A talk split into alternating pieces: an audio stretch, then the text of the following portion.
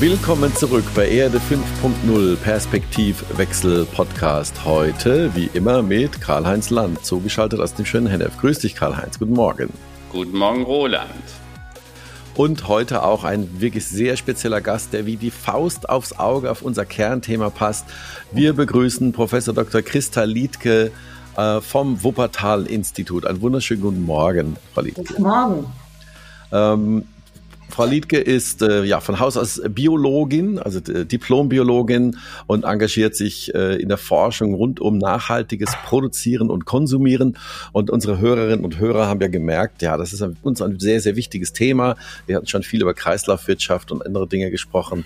Und insofern sind wir noch äh, ja noch viel gespannter, was wir heute lernen können. Hallo nochmal. Sie sind uns zugeschaltet, auch direkt aus Wuppertal oder wo sitzen Sie gerade? Genau, ich sitze in Wuppertal auf dem Berg sozusagen. Ah, okay, gut.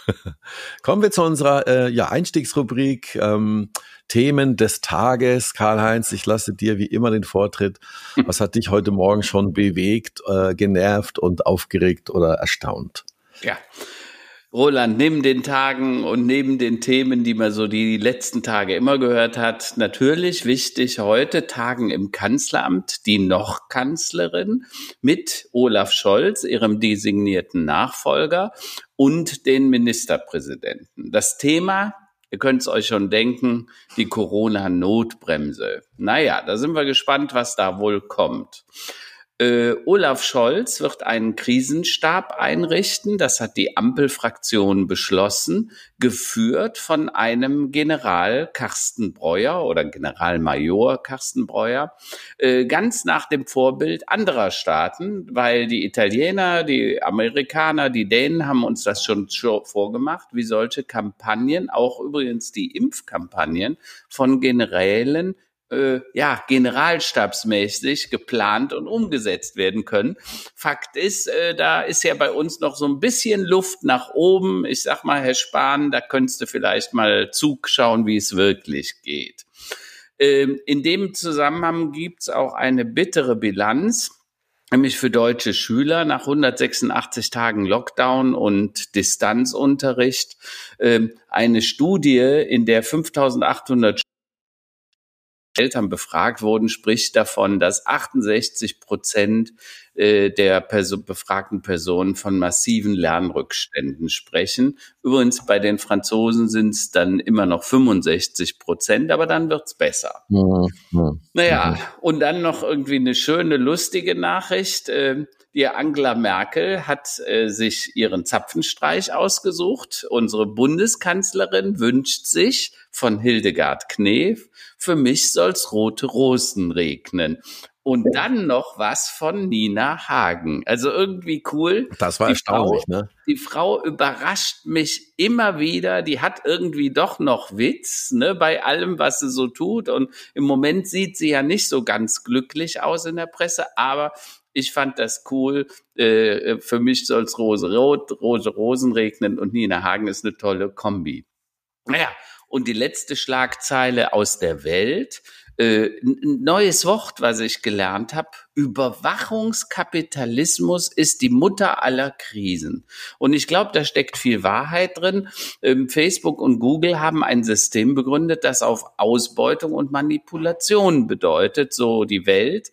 Äh, und dieser Überwachungskapitalismus ist zur Metakrise aller Demokratien geworden, weil ähm, er die Lösung äh, alle anderen Probleme auch in gewisser Weise verhindern würde. Äh, doch, die gute Nachricht, es gibt Gegenmittel. Ähm, dazu könnt ihr ja gerne nachher mal googeln, äh, zum Beispiel Perfect ID oder die Pia Wallet. Da haben wir ja was aufgesetzt. Also ich finde das äh, klasse, wenn diese Art der Nachrichten nun auch in den breiten Medien angekommen ist. Und äh, damit würde ich zurückgeben äh, zu euch und äh, zu Christa Liedke, auf die ich mich sehr freue.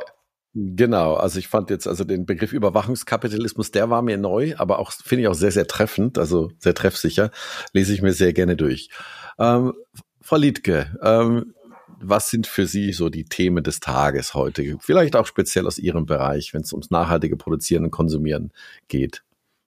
Naja, erstmal muss ich ja Karl-Heinz zustimmen, dass äh, ich das genauso sehe. Angela Merkel überrascht einen immer wieder, aber sie hat ja auch häufiger einen schelmischen Blick.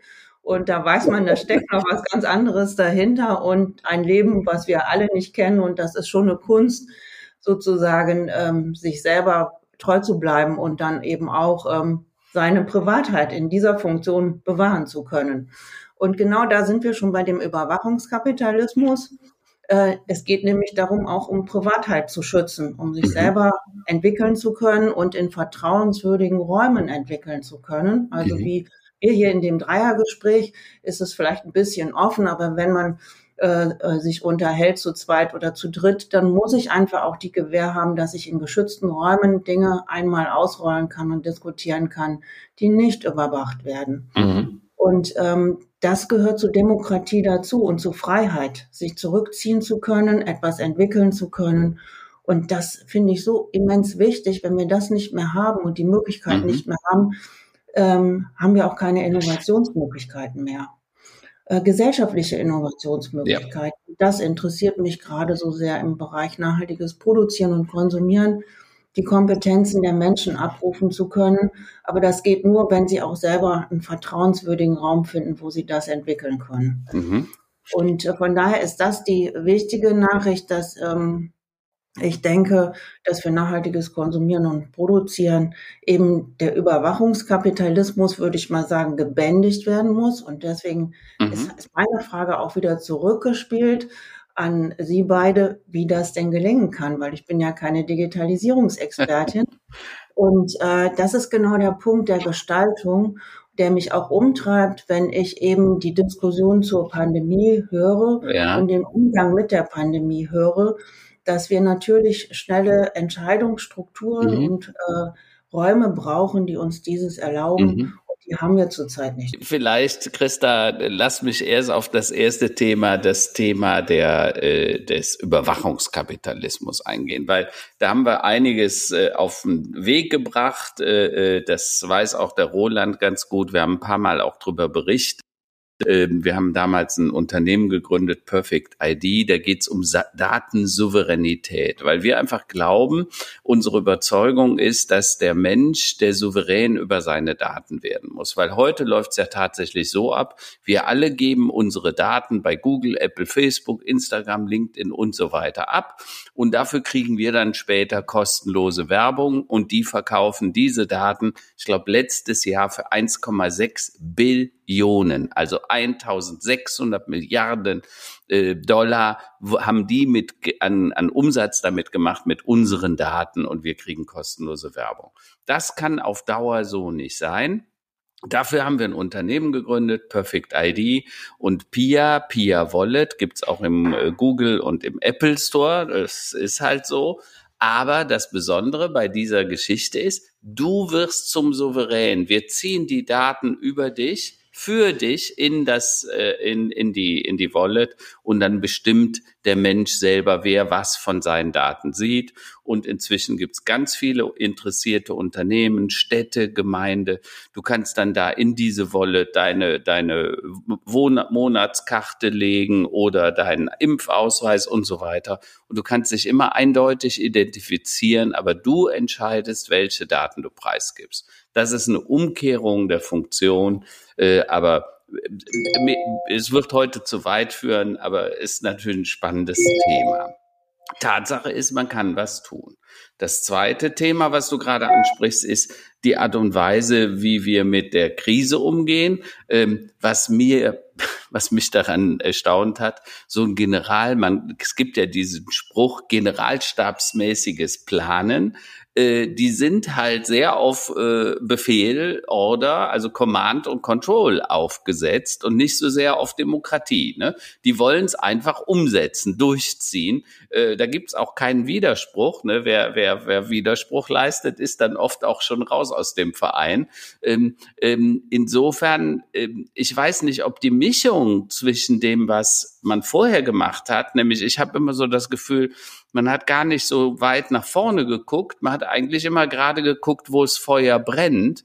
Äh, und das könnte sich natürlich ändern mit einer anderen Vorgehensweise. Und insofern bin ich ja. mir nicht sicher, ob es vielleicht nicht doch helfen könnte. Ich glaube, es geht eher darum. Also meine Erfahrung, ich habe ja auch zwei Jahre bei der Bundeswehr verbracht, vor langer, langer Zeit, äh, muss ich sagen. Also die sind sehr gut organisiert. Ich glaube, die haben auch Ressourcen und Kapazitäten und können einfach die, die, die sag mal, uns als Zivilgesellschaft in der Situation jetzt logistisch in erster Linie und auch mit so einem grundsätzlichen Medi äh, sag mal, medizinischen äh, äh, Serviceleistung auch äh, sehr gut unterstützen, was offensichtlich wir mit der normalen Gesundheitsinfrastruktur äh, momentan nicht hinkriegen. Ich denke, das ist der Ansatz. Äh, ich glaube, es geht nicht darum, jetzt was durchzuziehen oder durchzusetzen, sondern ganz einfach die ähm, ja die Gesellschaft dabei logistisch zu unterstützen, ähm, in einer äh, kürzeren Zeit und, und mit weniger in Schlange stehen, äh, letztlich Impfungen zu ermöglichen und auch Boosterimpfungen durchzu, ja, äh, zu mhm. ermöglichen. Und da sind wir mal gespannt, ähm, dass das dort sicherlich gut organisiert sein wird.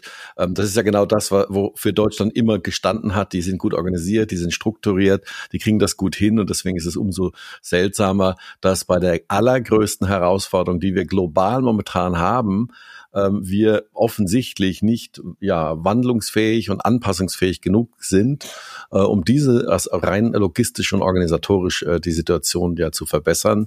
Und ähm, ja, wenn quasi die Bundeswehr da ein Ass im Ärmel ist, lass, lass uns das mal anschauen. Also ich denke, das wissen wir sicherlich die nächsten zwei, drei Wochen mehr, ähm, ob das dann äh, die Situation verbessert hat. Ich würde mal schätzen, ja.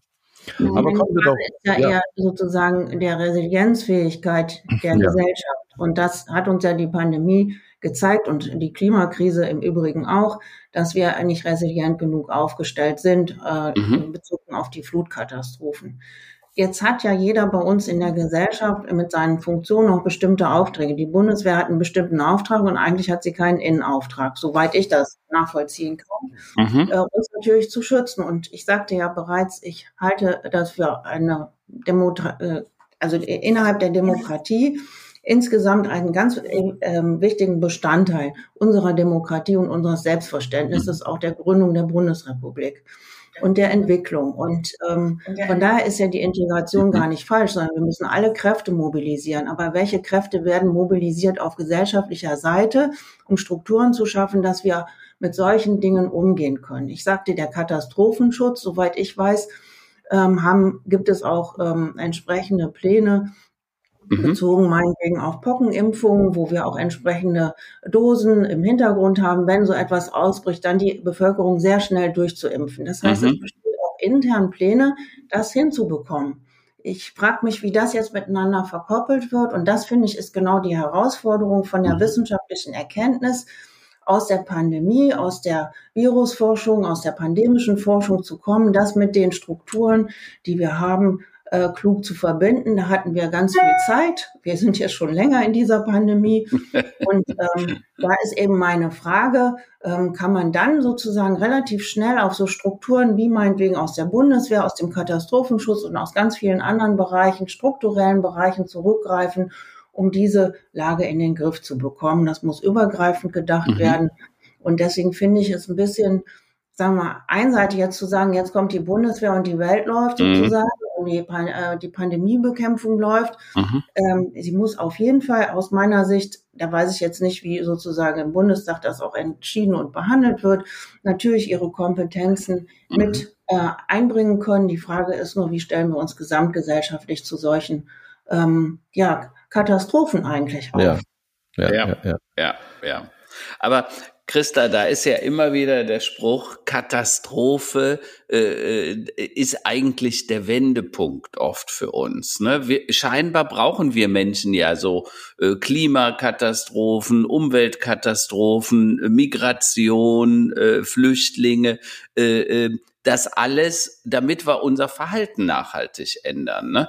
Und du bist ja jemand, äh, mit deiner Professur äh, beim Wuppertal-Institut für Klima, Umwelt und Energie, so heißt es ja vollständig, äh, seit äh, seit 40 Jahren, glaube ich, arbeitet man doch daran, was können wir tun, um dem Klimawandel zu begegnen äh, und äh, nach, äh, nachhaltiger zu leben und äh, weniger den Planeten auszubeuten.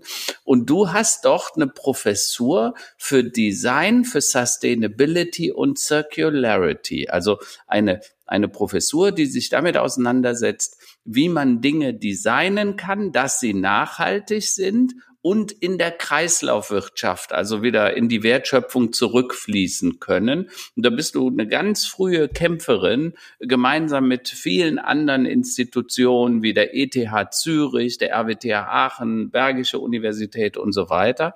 Und du sagst, äh, du hast so Design Guides veröffentlicht, weil du sagst, schon wenn man mit etwas designt, wenn man etwas beginnt vor der Produktion, dann entscheidet sich eigentlich schon, wie es später wieder zurückgeführt werden kann in den Wertestoffkreislauf. Vielleicht erzählst du mir mal, was hat dich überhaupt dazu gebracht, so zu denken? Weil letztendlich, das soll ja nachher diese Unwetter, zum Beispiel diese Starkregenfälle an der Nahe oder in, äh, im, im Bergischen äh, verhindern sozusagen.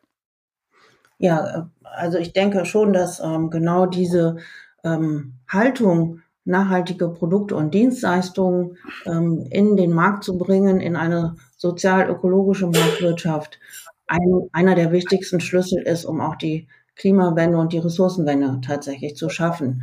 Wie sind wir da hingekommen? Das ist wirklich aus meiner Sicht schon eine ähm, ja, sehr irre Geschichte, weil ich ja aus der ähm, Forschung kam, aus der Grundlagenforschung, äh, wie kommen äh, Membranproteine innerhalb der Zelle an die richtige Stelle. Äh, das hört sich jetzt erstmal nicht unbedingt nach Nachhaltigkeit an, aber nach Informationssystem innerhalb einer Zelle. Das war sozusagen meine Herkunft. Mhm. Und ähm, in Anfang der 90er Jahre wurde das WUPA, also vor 30 Jahren, das Wuppertal-Institut gegründet und dann bin ich noch während meiner Promotion an das Wuppertal-Institut gekommen und habe hier ein Praktikum gemacht. Damals bei Friedrich Schmidt-Bleek und Friedrich Schmidt-Bleek hatte schon ähm, sein ganzes Leben auch als äh, Chemiker äh, sich angeschaut, wie laufen denn die Stoffströme über die Erde und äh, was ist eigentlich das große Problem. Und er hat halt festgestellt, dass wenn wir die Stoffströme am, auf der Eingangsseite der Wirtschaft und der Gesellschaft ändern, also wo ich sie aus der Erde hole, wo ich sie aus, vom Feld hole oder aus dem Wald, äh, dass wenn ich sozusagen diese ähm, Eingangsmenge minimieren könnte bei gleicher Dienstleistungsfülle, mhm. dann hätten wir die Möglichkeit, die Ökosysteme wieder in einem, in einen Rahmen zu bringen, dass sie tatsächlich sich auch entwickeln und entfalten können und wir sie aber trotzdem wirtschaftlich nutzen können. Mhm. Das heißt, die Grundlage unseres Wohlstandes weiter zu erhalten. Und äh, daraufhin haben wir diesen Indikator entwickelt, Material Input per Service Unit. Ich glaube, im digitalen Bereich heißt MIPS was anderes. Ähm, aber der hat uns erlaubt äh, zu erkennen, wenn man die Stoffströme sich anguckt, ähm, welche Bedeutung hat es denn tatsächlich, Sekundärmaterial einzusetzen, also rezykliertes Material? Wie weit wird dann unser Energieverbrauch sinken und unsere weitere Ressourcenverbrauch? Wie könnten wir das tatsächlich gestalten? Und dann kommt man ganz schnell zu den Produkten und Dienstleistungen, weil die fressen ja die Ressourcen. Mhm. Sowohl die Energieressourcen als auch die Materialressourcen. Und dann ist man an dem Punkt ähm, direkt bei der Nutzung und überlegt halt, ja, hm, mhm. okay, muss ich ein Auto, äh, müssen alle ein Auto ähm, besitzen, mhm. kaufen und da steht dann die größte Zeit des Tages eigentlich rum. Mhm. Also ein Stehrümchen. Und da ist eben die Frage, ähm, und wenn, wenn wir alle durch unseren Haushalt gehen und auch ähm, und die Augen offen halten auf der Straße, in der Stadt, auf dem Dorf, im ländlichen Bereich, mhm. dann sehen wir, wie viele Dinge alle herumstehen und nicht genutzt werden. Mhm. Und dann haben wir auf der anderen Seite noch das Problem, dass so wahnsinnig viel weggeworfen wird. Wir haben ja eigentlich eine Kultur des Entsorgens. Mhm. Dazu werden wir auch quasi fast erzogen, weil wir haben ja das gute Gefühl, wenn man das in den Recyclingbox legt, dann haben wir das gut entsorgt und ja. deswegen können wir es auch vorher gut nutzen. Mhm. All diese Mechanismen sind so hochspannend und auch sehr menschlich, ähm, dass, und sie sind gestaltet worden. Mhm. Ja. Ja. So, wenn man das begriffen hat, dass die ja gestaltet worden sind, auch unsere Ökonomie ist gestaltet worden, dann hat jeder von uns die Möglichkeit und besonders dann auch Gestalter und Gestalterinnen darauf Einfluss zu nehmen, wie wir das gestalten. Ja. Ähm, Christa, an der Stelle äh, vielleicht äh, ein bisschen Hintergrundinformation für unsere Gäste. Ein Auto, um bei deinem Beispiel zu bleiben, äh, wiegt im Schnitt so 1,2 bis 1,5 Tonnen. Ne? Größere mehr, also so die ganzen SUVs, die wiegen eher zwei Tonnen plus. Ähm, und äh, transportiert im Schnitt wahrscheinlich so 70 bis 90 Kilo Mensch im Schnitt, weil wir meistens alleine in den Dingern sitzen. Der Nutzungsgrad eines Autos ist etwa vier bis fünf Prozent, also so wie du es sagst. 95 Prozent steht das Auto auf irgendeinem Parkplatz dumm rum. Ja, äh, also wenn ein Auto, sagen wir mal 20.000 Euro kostet, dann nutzen wir davon über die Lebenszeit tatsächlich nur 1000 Euro, weil äh, 19.000 sind Verschwendung sozusagen. Und was du ja sagst, ist, wenn das steht und nicht genutzt wird, also diese anderthalb Tonnen äh, Energie, äh, mit Material, die da drin sind und so weiter, die stehen dann auch ungenutzt und andere können sie nicht nutzen. Also eigentlich ist das sogar so ein bisschen asoziales Verhalten, wenn man es mal genau nimmt, weil du entziehst diese Rohstoffe ja den anderen, also zum Beispiel den Chinesen oder den Afrikanern, die ja dann kein Auto haben können, weil die Rohstoffe sind ja schon bei uns alle verbaut und verbraucht. Ja, ähm, äh, das muss man sich einfach mal klar machen und es gibt ja heute Möglichkeiten, zum Beispiel Carsharing, ja, wo man sich ein Auto nur äh, nimmt und dann bezahlt nur die Leistung, die man braucht. Und theoretisch bräuchte man vermutlich in Städten nur noch jedes 20., 30. oder 50. Wenn wir die teilen würden. Also sozusagen dein Plädoyer wäre, teilen ist das neue Haben sozusagen, oder? Verstehe ich das richtig? Nein, nicht unbedingt. Also es gibt, ähm, also äh, natürlich haben wir das, äh, die, die, das Keyword oder das Schlüsselwort äh, der Sharing Economy. Mhm. Ähm, und sie ist auch ein wichtiger möglicher Bestandteil dessen. Ja. Ähm, in der Psychologie ist es aber auch tatsächlich so, dass wir auch besitzen müssen, um teilen zu können. Mhm. So, jetzt ist die Frage, was muss ich denn besitzen? Mhm. Und was kann ich denn teilen? Ähm, und jetzt mhm. haben wir beim Auto ja auch ähm, das Phänomen, und das muss man halt beim Gestalten sehr stark berücksichtigen, dass Menschen Identität und Selbstwirksamkeit und Anerkennung, Aufmerksamkeit, also soziale mhm. Interaktion benötigen. Ja. Spiel ist deswegen ein genialer Gegenstand, weil ich natürlich damit auch äh, klare Statements abgebe. Ich gebe immer über Produkte auch Identitäten preis und. Zugehörigkeiten. Mhm. Und Zugehörigkeit ist ja etwas ganz Wichtiges auch in unserer Gesellschaft, weil ich mich dann aufgehoben und sicher fühle. Und dieses mhm. ähm, Werkzeug, das Auto, hat dieses alles ähm, gebracht, weil ich es ja auch wunderbar bewegen kann. Ich kann es ja überall hin bewegen, weil wir die Infrastruktur so ausgebaut haben.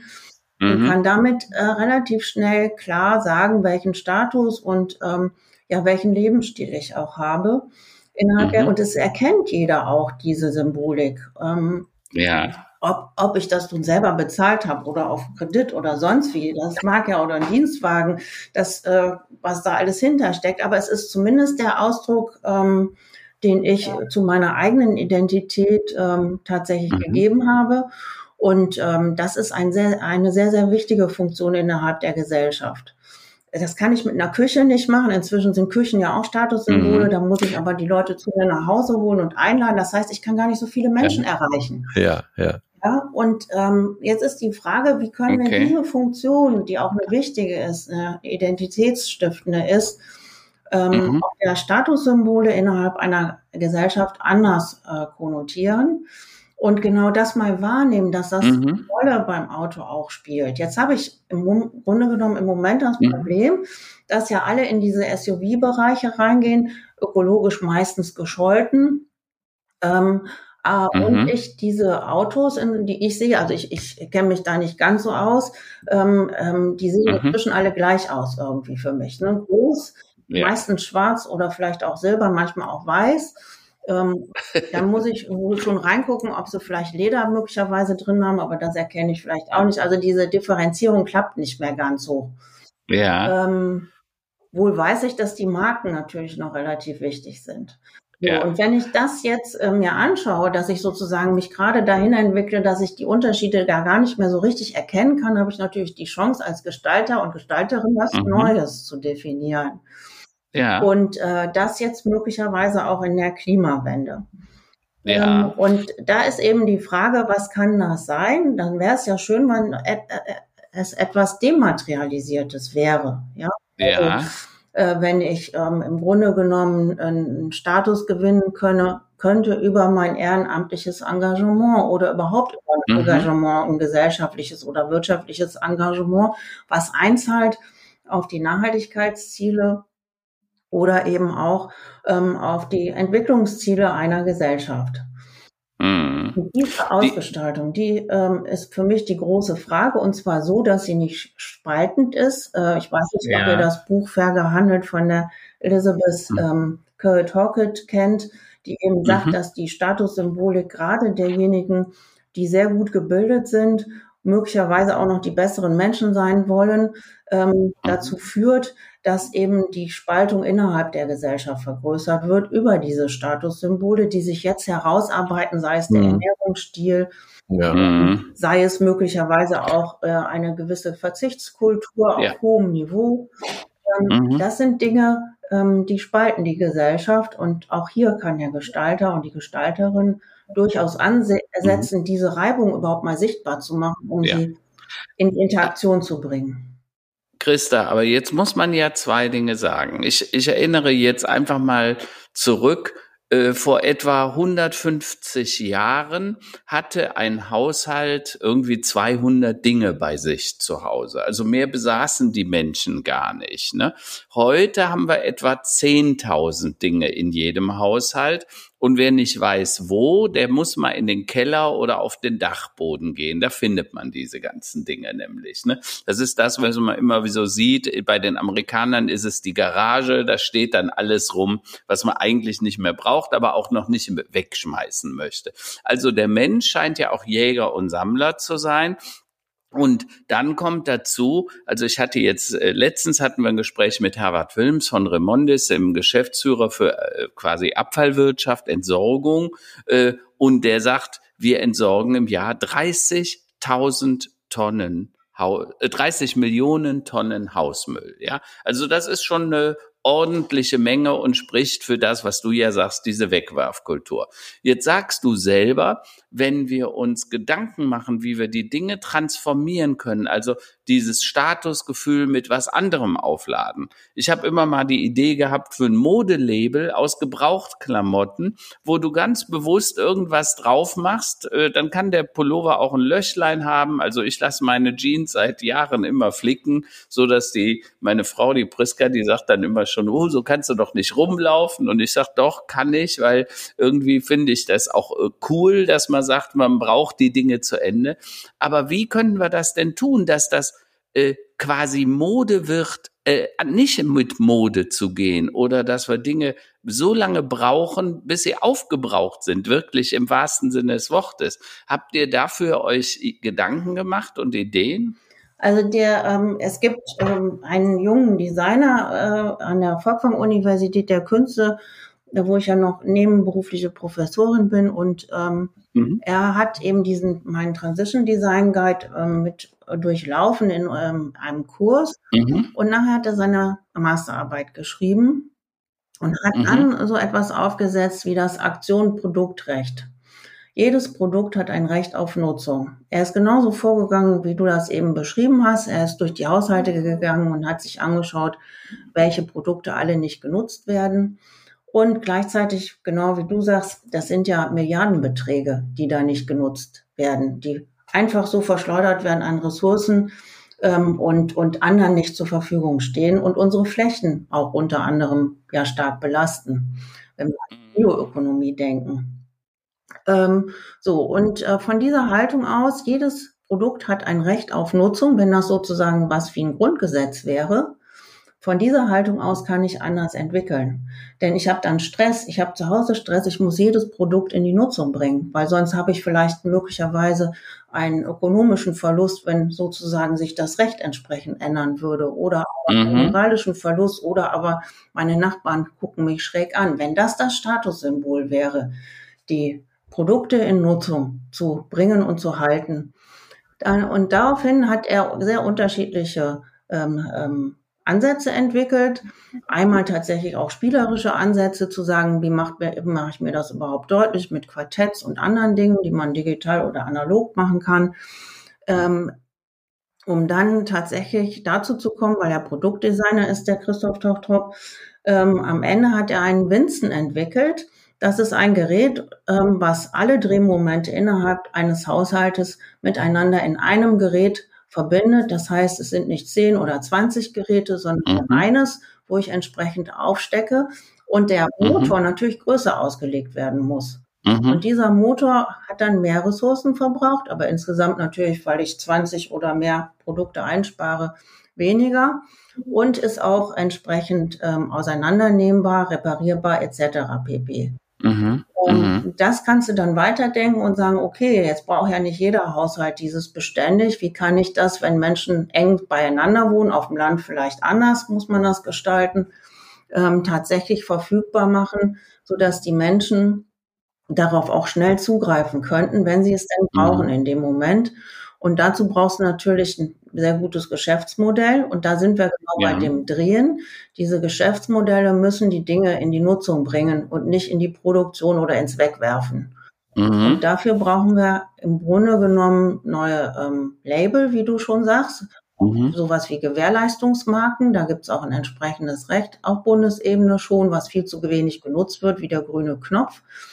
Mhm. Da müssen aus meiner Sicht die gestaltenden, ähm, produzierenden Institutionen, sprich Unternehmen, ermächtigt werden, das als Geschäftsmodell tatsächlich auch zu nutzen und aufzusetzen. Und dann ist mhm. eben das Label dieser Nutzung ähm, dasjenige, was ich vielleicht mir vorne an mein Haus pappel, weil ich da Mitglied bin in diesem Geschäftsmodell. Mhm. Und ähm, wichtig ist dann eben auch nochmal, da möchte ich nochmal drauf zurückkommen, der Datendurchgriff der, der Datenmanagement muss halt in den Haushalten tatsächlich sehr professionell mhm. funktionieren. Mhm. Und ich muss nicht nur als Person meine Datenschnittstelle nach außen festlegen, sondern auch die meines Haushaltes, so dass die Unternehmen eben sich nicht äh, einfach versorgen können mit Daten, weil ich eine Waschmaschine mhm. vom Label XY habe, was sagt, mhm. sie wollen es von außen steuern, das eben nicht. Mhm. Mhm. Ähm, äh, Christa, jetzt, also ich habe ja eine Zeit lang in San Francisco gelebt und da gab es so Toolräume, also Räume, die in einer Siedlung waren. Da wurdest du Mitglied und konntest dann mit dem Handy diesen Toolraum öffnen, also so über RFID-Geschichten. Äh, und da war dann alles, was du brauchtest: Bohrmaschinen, Schlagbohrhammer, Meißel, äh, Schraubenzieher-Sets und und und. Und du konntest dir das da rausnehmen und hast es nachher äh, wieder reingetan getan. Ähm, das war so eine Art Sharing von äh, Gartengeräten, Dingsen, all was, was man so brauchte, weil zum einen die Amerikaner haben viel weniger Platz, die haben ja in der Regel keinen Keller. Und zweitens es war auch noch super praktisch, weil die Dinger funktionierten dann noch immer und der Akkuschrauber war auch immer aufgeladen. Also man hat die Dinge miteinander geteilt. Also Sharing für nicht für Autos, sondern für Werkzeuge und Tools. Und wir alle wissen, wie viel wir von diesen Tools haben, die wir einmal im Jahr brauchen. Wie oft brauchen wir eine Bohrmaschine? Ja, ich sag mal, wenn überhaupt einmal im Jahr. Ne? So und äh, sind solche Modelle denn das, was du denkst, was wichtig ist und die Digitalisierung leistet ja überhaupt erst die Möglichkeit, ne? weil Digitalisierung und Plattformen sind die Chance, solche Dinge, Modelle zu denken. Vorher ging das ja gar nicht. Äh, wie, wie wichtig ist das für dich aus deiner Sicht?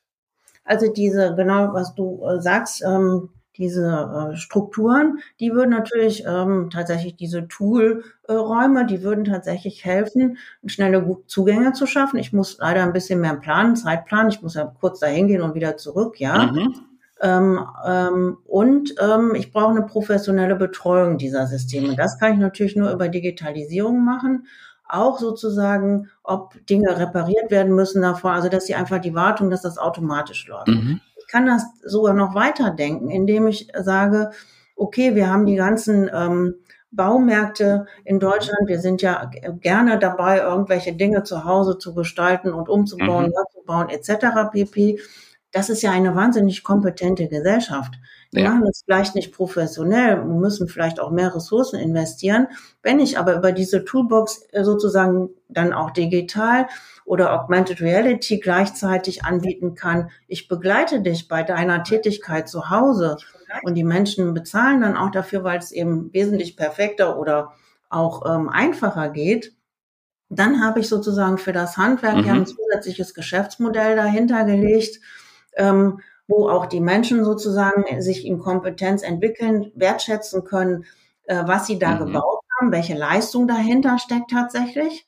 Mhm. Ähm, sodass auch wenn sie dann sagen, okay, hier ist meine Grenze erreicht, ich brauche äh, das Handwerk, dass äh, wir so ganz äh, flexible Übergänge genau für solche Dienstleistungen tatsächlich haben und die Wertschätzung der äh, Ausgangsprodukte und äh, Rohstoffe, die dahinter stecken, wie auch der, ich sage es jetzt mal in Anführungszeichen, der Rohstoffarbeit und der Kompetenz einfach in der Wertschätzung steigen. Und das Handwerk ist aus meiner Sicht eigentlich auch ähm, im Digitalen ähm, die Gewinner sozusagen der Kreislaufwirtschaft und der Bioökonomie. Das heißt, wir brauchen wesentlich mehr Handwerker und Handwerkerinnen, die diese Fähigkeiten haben. Es wird aus meiner Sicht auch wesentlich mehr noch in die Wissenschaft mit reinwandern oder auch in die Ausbildungsprozesse der Universität, weil sie sind der Schlüsselfaktor eigentlich für unsere nachhaltige Wirtschaft und für die Klimawende. Anders mhm. wird das nicht gehen. Und diese Modelle, die du da sagst, die müssen mit Handwerk unterfüttert sein, sonst können sie aus meiner Sicht nicht funktionieren. Das ist der Flaschenhals der Zukunft. Mhm. Jetzt äh, ist es so, dass selbst die großen Entsorger, also ich hatte ja vorhin schon mal gesagt, Herbert Wilms, äh, 30 Millionen Tonnen Abfall pro Jahr, die sagen, wir müssen in Zukunft Design for Sustainability machen, weil die sehen, wir gehen sonst unter in unserem Müll, in unserem eigenen Müll. Und wir verbrauchen die Ressourcen. Ähm, ich hatte das schon mal erzählt, wir waren letztens im Vatikan zum Thema Kreislaufwirtschaft, da waren auch viele Entsorger dabei, viele Familienunternehmer, die sich mit Nachhaltigkeit auseinandersetzen und dann sprach der Kardinal Turkson, ähm, ein sehr wichtiger Mann im Vatikan, davon, dass wir alle verstehen müssen, dass wir Co-Kreatoren neben Gott seien, ne? weil der liebe Gott hat das Universum und die Erde erschaffen nach seiner These und wir sind jetzt die, die aus dem Sand und Quarz und Silizium dann irgendwas machen, irgendwas herstellen. Und insofern hat er recht, wir sind Co-Kreatoren, wir, wir schaffen etwas mit aus dem, was da ist. Und er sagte, wir müssen uns der Verantwortung eben bewusst sein, dass wir nicht den Planeten bekommen haben, um ihn uns untertan zu machen, sondern dass wir die, das Ding, Dinge entnehmen können, die wir brauchen zum täglichen Leben, aber dass wir die Welt auch wieder so übergeben müssen, dass die nachfolgenden Generationen auch noch sinnvoll leben. Dazu zählt auch das Klima, aber dazu zählen natürlich auch die Rohstoffe, weil wenn, wenn wir nachher alles in die Müllverbrennungsanlagen tun, dann bleibt ja von den Rohstoffen nichts mehr übrig, sondern die verschwinden und werden weniger. Und genau darum geht's, glaube ich, auch bei dir und äh, deinem Forschungsprojekt. Genau, also äh, was mich auch in Sorge so ein bisschen umtreibt, ist im Moment, dass wir äh, sehr viel über ähm, Abfall- und Recyclingwirtschaft sprechen. Mhm. Und wenn wir natürlich die Recyclingwirtschaft aufbauen und ausbauen, mhm. dann muss die auch gefüttert werden.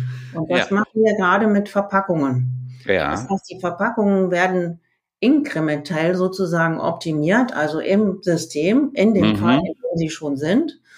Und dann können wir wieder ruhig weitermachen. In mhm. Und dann habe ich aber die Infrastruktur auch aufgebaut und die Unternehmen. Und die Unternehmen müssen natürlich ihr Geschäftsmodell verändern, weil sie sich darauf verlassen, die Abfallmengen zu bekommen, die rezykliert werden müssen. Also beißt sich dadurch die Katze in den Schwanz. Und deswegen hat Herbert Wilms genau recht. Wir müssen Design for Sustainability machen und mhm. in Materiallogistik denken. Wir dürfen Dinge nicht miteinander vermischen. Ich glaube, er hatte bei euch die Rotorblätter gebracht. Mhm. Ich kann tatsächlich nicht mehr begreifen, wie wir Produkte in den Markt bringen dürfen, die nicht kreislauffähig sind, mhm. auf gleichem, mindestens gleichem Niveau, aber wenn doch ähm, ähm, sozusagen Downcycling, dann mhm. doch in sehr vielen Kaskadenschritten. Ja.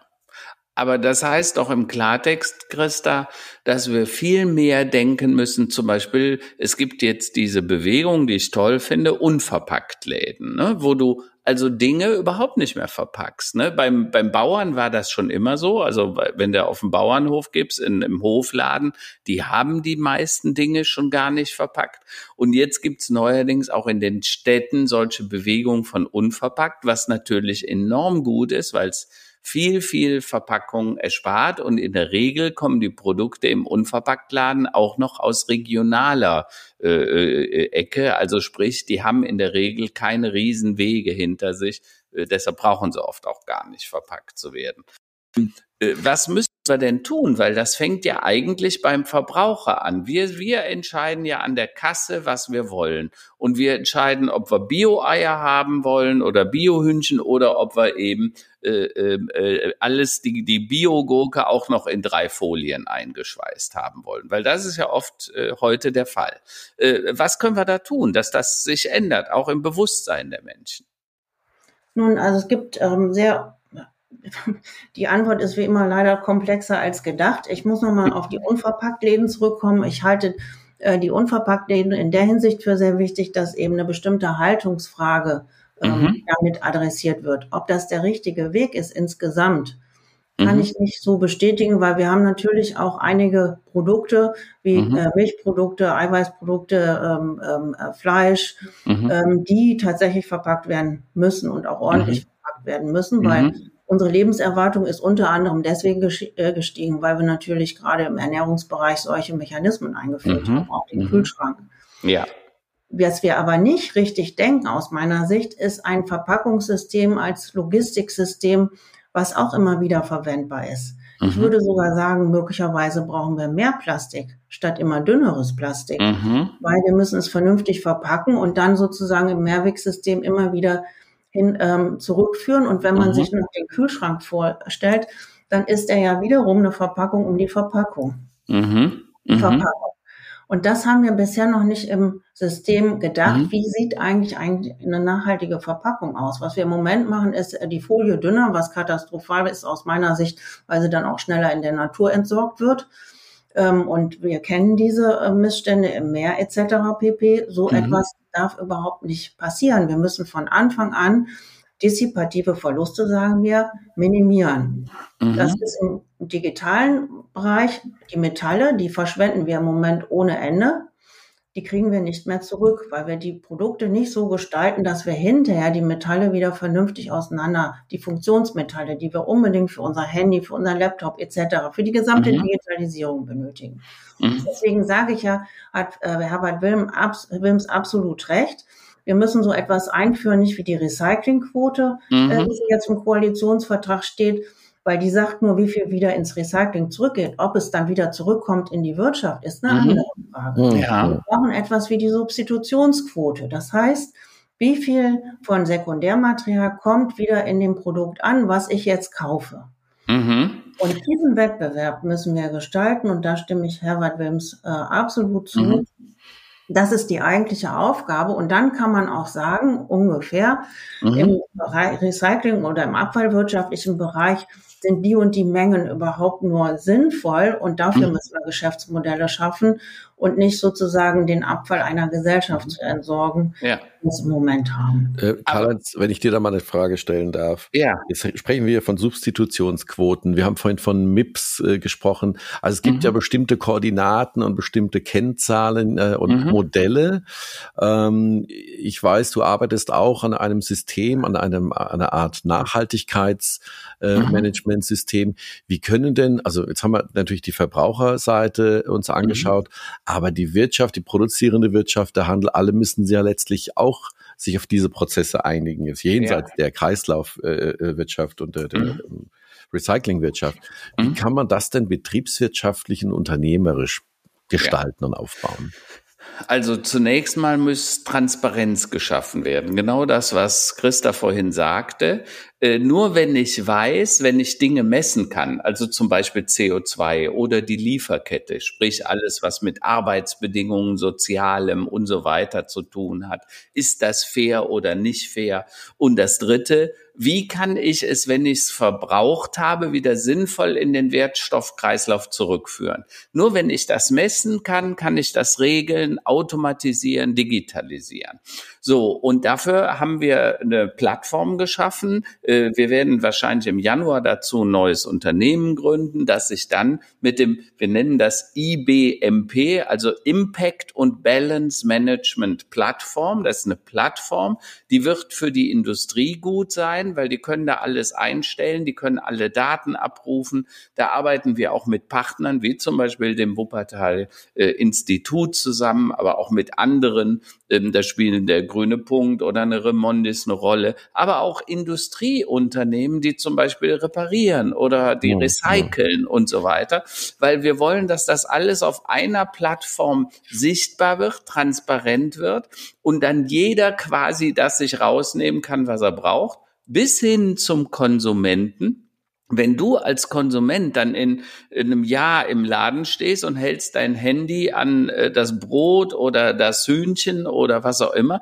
dass du dann oder den Tonschuh, dann bekommst du angezeigt, wie viel CO2, wie war die Lieferkette, war das fair, bis hin zum, wo kann ich das, kann ich den Tonschuh wieder zurückgeben und entsorgen lassen, wird da draus was Neues oder geht der auf den großen Müllhaufen? Und diese Transparenz ist wichtig, um das zu tun. Äh, und das versuchen wir mit so einem Konsortium von inzwischen sieben, acht äh, Unternehmen äh, hinzukriegen, dass man dieses System mal denkt und dann entsprechend auch die Software dazu entwickelt, um diese Plattform, wir haben ja vorhin gesagt, Plattformen und Digitalisierung können dann der Hebel zu mehr Nachhaltigkeit sein. Das ist ja ein wichtiger Punkt. Ne? Einerseits äh, die, gilt, gilt es, eine Verhaltensänderung beim Konsumenten äh, zu erwirken, was mhm. also, denke ich mal, über Verzicht über Selbstverzicht und Selbstgeißelung schwierig der Fall sein wird. Das muss wirklich motiviert sein. Es muss ja identitätsstiftend sein, eben nicht mit dem dicken, mit der dicken Karre durch die Stadt zu fahren, sondern ja, sich an anderen Dingen zu ergötzen. Aber mhm. auf der äh, wirtschaftlichen äh, Seite muss natürlich auch äh, gewährleistet sein. Wir haben ja auch schon mehrfach heute gehört, äh, das müssen mhm. natürlich Geschäftsmodelle kreiert werden und auch ja. die Möglichkeit gegeben werden, ähm, ja weiterhin Profite zu machen und Wachstum zu erzeugen, aber vielleicht Wachstum in, in, in anderen Bereichen. Und da ist natürlich dieses Bindeglied äh, eines Systems, wie du es jetzt mhm. gerade genannt hast, natürlich eine sehr sinnvolle Ergänzung, sinnvolle Sache. Ja, vor allen Dingen, äh, Roland, das ist wichtig. Früher haben wir immer gedacht, dass äh, Nachhaltigkeit und Gewinn ein Gegensatz seien. Ich glaube, dass das nicht der Fall ist.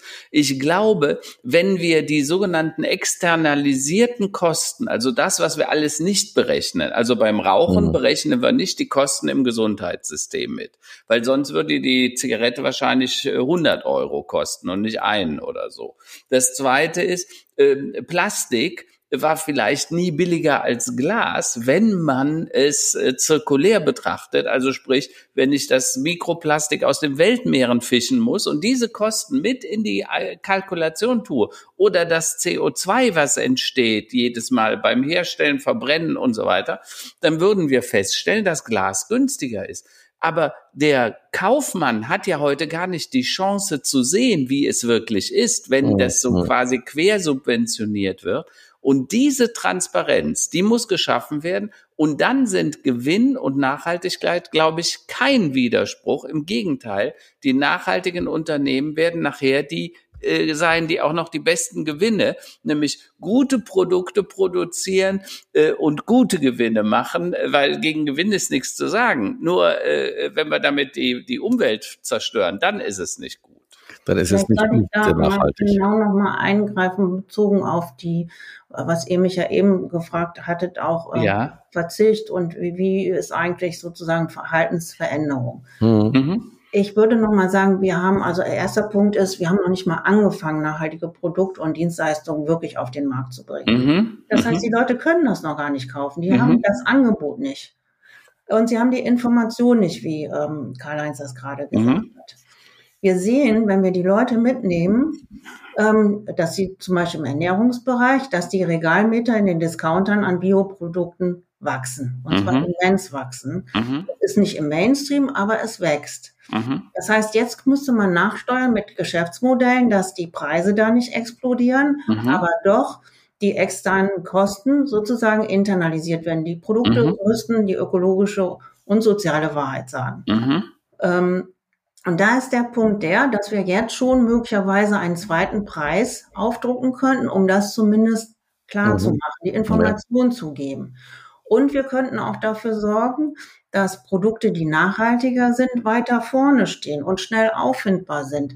All das wird den Menschen schwer, äh, schwer gemacht. Und wir haben in einer repräsentativen Umfrage des Sachverständigenrates der Verbraucherfragen für Verbraucherfragen ähm, gefragt, ähm, was haltet ihr denn von einer Nachhaltigkeitssteuer? Ich will einfach mal ähm, vielleicht ähm, das, äh, die, die Frage genauer formulieren. Da muss ich jetzt mal, tut mir leid, eben mal gucken mhm. ähm, und das aufrufen, damit das wirklich ähm, genau. Also wir haben gefragt, stellen Sie sich vor, die Bundesregierung würde beschließen, eine Nachhaltigkeitssteuer zu erheben, damit nicht nachhaltige Produkte und Dienstleistungen künftig teurer werden. Würden mhm. Sie die Einführung einer solchen Nachhaltigkeitssteuer befürworten? Mhm. Da haben 39 Prozent das befürwortet, 32 Prozent waren dagegen und 29 äh, Prozent war unsicher. Ist eine Einschätzung, will ich mhm. auch ganz klar sagen. Mhm, Aber klar. man sieht, es ist Bewegung im System. Ja. Diese Bewegung könnte man aufnehmen. Viele Leute sind auch bereit, mehr dafür beza zu bezahlen. Mhm. Viele Leute sind da äh, bereit, darüber zu diskutieren, wie wir einen sozialen Ausgleich schaffen, wenn es eben mehr Kosten mhm. sind, damit auch alle wirklich das Recht auf nachhaltigen Konsum haben. Weil man fühlt sich ja. da als besserer Mensch und man fühlt sich auch bestätigt.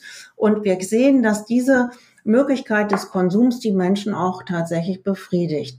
Also sind wir doch in der Gegenleistung verpflichtet, entsprechende Ge Geschäftsmodelle zu schaffen, die diesen Menschen, die so handeln möchten, es überhaupt mhm. erstmal ermöglichen, bevor ich immer diese Verzichtsdebatte hochziehe.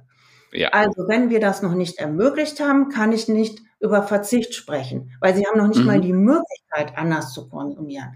Wenn ich jetzt zu Fleisch komme, ich werde ständig zu Fleischverzicht gefragt.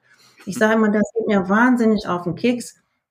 Und zwar deswegen, weil es so wahnsinnig verkürzt. Natürlich mhm. muss der Fleischkonsum runter, schon alleine wegen des Tierwohls. Also mhm. das, äh, da müssen wir vielleicht gar nicht und, weil es gesünder ist eben mhm. nicht so viel Fleisch zu essen, sondern mehr Gemüse etc. Da fallen, mhm. verdrehen wieder einige die Augen, egal.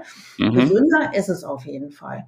So, ähm, was bedeutet das denn? Wenn ich jetzt in den Laden gehe, habe ich eine Vielfalt von Ersatzprodukten, eine Vielfalt von mhm. anderen Möglichkeiten. Das heißt, ich verzichte, wenn ich äh, auf nur rein mich fokussiere auf Fleischkonsum, auf Vielfalt, auf Möglichkeiten. Mhm da frage ich mich, wo ist da der Verzicht? Wenn ich das mhm. nicht ausprobiere, ja. verzichte ich. Also wie ja. definiere ich Verzicht? Das ist der erste Punkt. Mhm. Der zweite Punkt, ich muss mein Leben lang verzichten. Schon mit meinem ersten, ähm, meinem ersten äh, Atemzug muss ich möglicherweise verzichten, weil ich ausgeliefert bin, weil meine Mutter leider mich nicht die ganze Zeit rumtragen kann und vielleicht sich auch noch um meine Geschwister kümmern muss. Mhm. Ich verzichte in dem Moment auf meine Mutter. Das gehört zum Leben dazu. Also ich, ich kann nicht alle Möglichkeiten ausschöpfen und ich muss quasi ständig entscheiden, ich verzichte darauf, weil ich das machen möchte. Mhm. Verzicht gehört zu Freiheit. Ich kann mhm. keine Freiheit haben ohne Verzicht.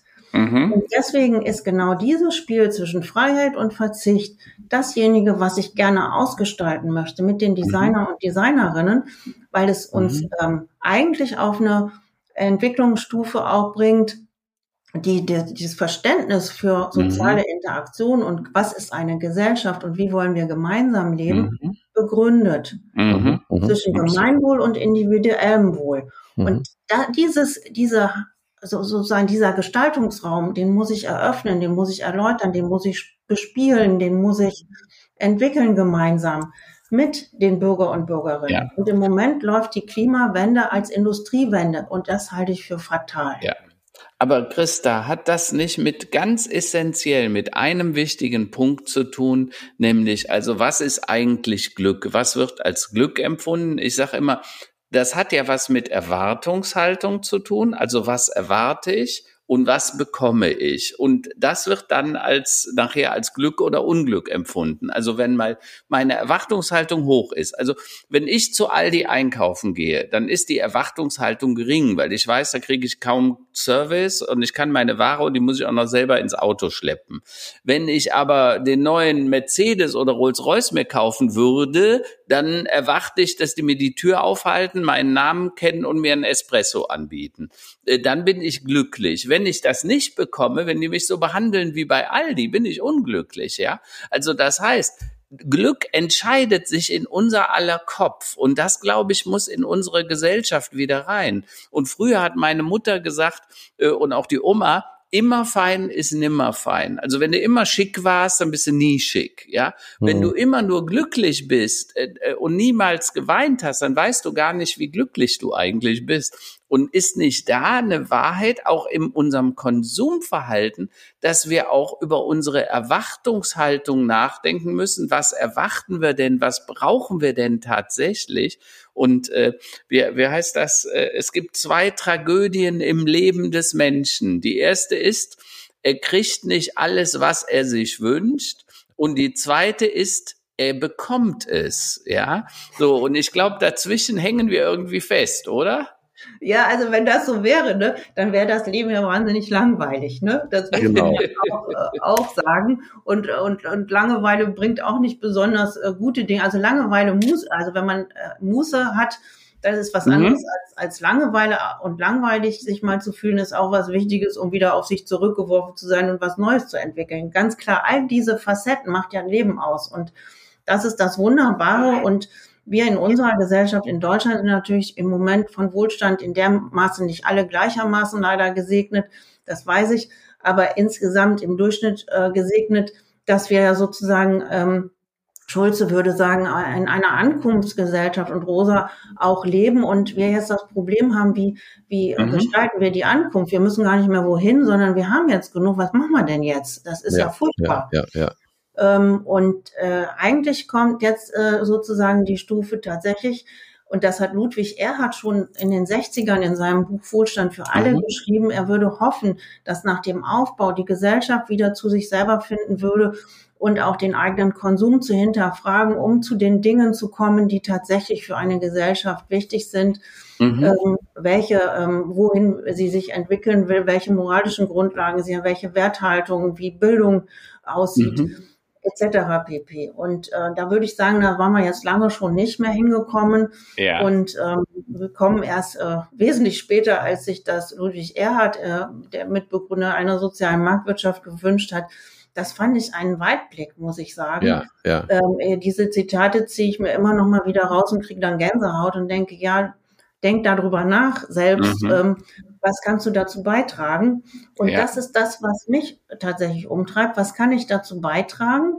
Und äh, was, was mir immer wieder im Kopf neue Dinge äh, ausgestalten, die Freude am Leben, an dem Gestalten lässt. Äh, ich schmunzeln kann über Menschen, und mich selber, wo ich sage, mein Gott, was, was treibst du denn da eigentlich? Und daraus sich aber was, was, was äh, Neues tatsächlich entwickelt. Mhm. Deswegen sage ich, ich möchte gerne auch in die Autohäuser gehen. Da sind mhm. ganz viele Menschen mit ganz vielen Ideen, ähm, die, die unheimlich gute Logistik können, ja. ja. Um, und in, äh, die, die, die sind in Liegenschaften, äh, die sind klasse in der Stadt oder auch auf dem Dorf. Was kann das für ein Ort werden, für ein inszenierter Ort für Mobilität, mhm. für nachhaltige Mobilität? Wo auch Kenntnisse zur Reparatur etc. pp. sind. Ja? Mhm, mh. und, äh, ähm, und im Moment wissen wir gar nicht so richtig, was wir damit anfangen sollen, weil die Elektromobilität möglicherweise die Werkstätten auflösen könnte, was fatal wäre. Mhm, Sondern jetzt mhm. muss sozusagen der Schwung kommen. Und ähm, ich finde total interessant, dass sie jetzt diese Mieten und Abos anbieten. Wir hatten mal mhm. Vor 20 äh, Jahren das Modell des, des Kilometerleasings. Das ist mhm. nichts anderes. Das ist eine Praktik, die ist da. Und ganz viele Menschen sich das nehmen. Und warum sehen wir diese Praktik nicht? Und gestalten die weiter aus, nutzen die, um in der Stadt Mobilität anders zu gestalten. Und zwar ich, bei den Autoliebhabern. Ja, ich finde das toll, dass du das sagst, Christa. Ich bin ja auch noch so ein alter Autoverliebter und du sagst, Autohäuser zu Repair-Shops. Das finde ich cool, weil äh, diese Repair-Welle läuft und da tut sich wirklich extrem viel und eigentlich sehr gut. Und dann sind wir wieder beim Design for Circularity, nämlich, dass wir die Dinge so designen, dass man sie überhaupt mal reparieren kann oder noch besser, nicht Dinge rein designt, die dafür sorgen, dass es nach zweieinhalb Jahren kaputt geht, ne? weil ein, ein 13 Cent Ding äh, abgebrochen ist. Deshalb muss ich das 100 äh, Euro Objekt dann in den Müll schmeißen. Das ist ja. ja auch das, wofür ihr kämpft. Ja, also meine Frage wäre dann, wie sieht denn die Mobilität in der Stadt aus? Dann ist meine erste Frage, wie würde ein Auto aussehen, äh, was, was ich hier selber ähm, herstellen kann aus Sekundärmaterial. Mhm. Wir sind im mhm. Bergischen Land, äh, hier gibt's Metall B und Verarbeitung noch und nöcher. Mhm. Können die Unternehmen hier vor Ort ein solches Auto aus ähm, Sekundärmaterial herstellen. So, wenn, wie sieht das mhm. aus? Das sieht dann möglicherweise für 20, 30 Stundenkilometer aus. Da brauche ich die ganzen Sicherheitsbedingungen nicht mehr so auszulegen. Mhm. Mhm. Und es sieht vielleicht so aus wie ein Autoscooter. Möglicherweise, wenn es irgendwo anstößt, ist auch nicht schlimm, weil das kann ich ganz schnell auswechseln. Oder aber eben es ist quasi, ähm, kann das tatsächlich ab, wie früher die Autos mit ihren äh, Stoßstangen. Ähm, und es ähm, kann flexibel, da sagst du ja schon, digital durch die Gegend sausen und ich kann wesentlich weniger davon fahren lassen und kann schnell einsteigen und aussteigen, kann sie vielleicht zusammenkoppeln. Dann brauche ich auch nicht mehr unterausgelastete Busse.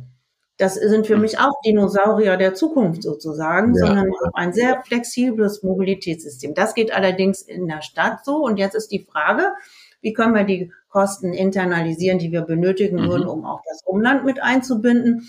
Die Kosten werden dann möglicherweise dadurch auch frei und das können wir tatsächlich mhm. organisieren, so wie du schon sagst, digital und wesentlich mhm. flexibler. Also ich sehe schon, es gibt unglaublich viele Möglichkeiten. Es wird sehr viel geforscht am Wuppertal-Institut. Mhm.